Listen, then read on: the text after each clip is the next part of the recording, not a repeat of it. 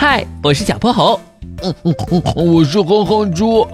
想和我们做好朋友的话，别忘了关注、订阅和五星好评哦。下面故事开始啦。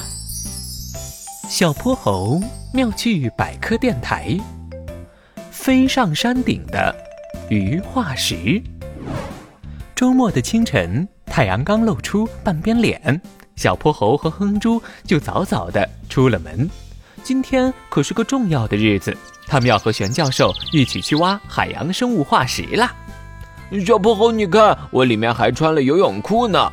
哼哼猪抱着个大大的救生圈，向小泼猴扭了扭屁股。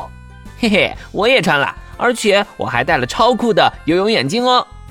正说着，他们已经来到了玄教授家门前。玄教授，我们来了。玄教授。呃，咕噜咕噜，你们怎么这么早就来了？我们已经等不及要去挖化石啦。哦，对，呃，昨晚做了一整宿实验，差点把这事儿给忘了。那咱们走吧，咕噜咕噜。玄教授，我们是去海边挖化石吗？去了你就知道了。那。这是给你们准备的工具，哇，好漂亮的小铲子和小刷子！哎，怎么还准备了羽绒服啊？玄教授，天气这么热，穿上它我会热晕的。咕噜咕噜，一会儿你肯定会用到的。走吧，咱们出发。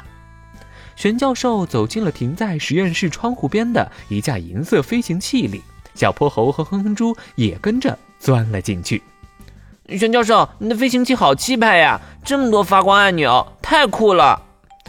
这是我最新研制的，它有自动驾驶功能，只要定位目的地，剩下的一切交给它就可以了。呃，你们随便看看，我要再睡一觉。咕噜咕噜。玄教授启动了飞行器，然后摘下眼镜，躺在软软的沙发椅上，打起了瞌睡。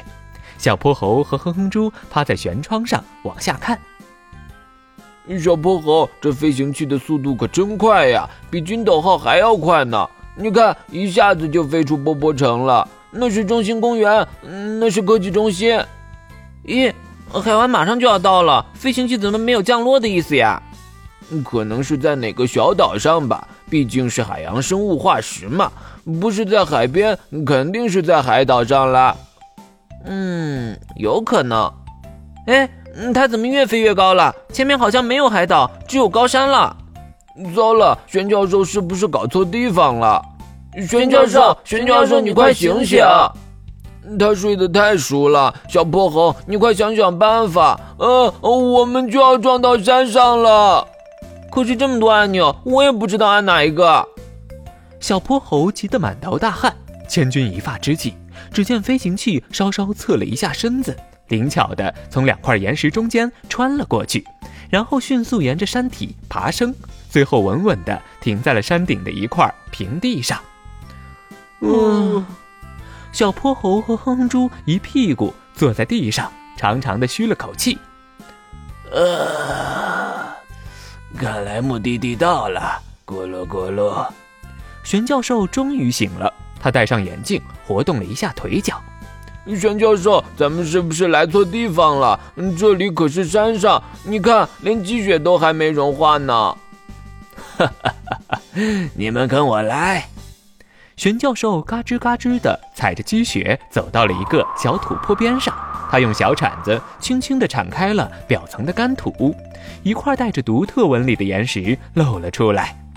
呃，是鱼化石，还有贝壳化石。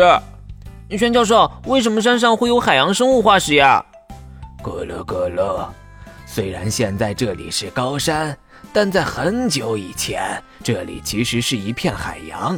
因为地壳运动，海底慢慢凸起，形成了高山。藏在海底沉积岩里的海洋生物化石，也就一起被带到了山顶。你们知道珠穆朗玛峰吗？